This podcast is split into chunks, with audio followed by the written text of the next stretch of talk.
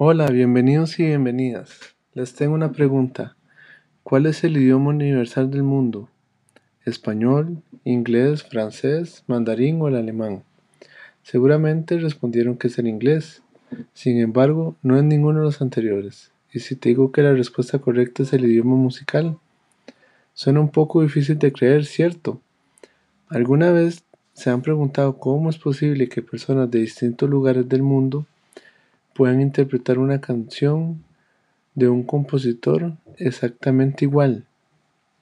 O más bien, cómo una niña de 10 años nacida en Costa Rica puede interpretar una sonata para piano del famoso compositor alemán Beethoven sin saber el idioma alemán en absoluto.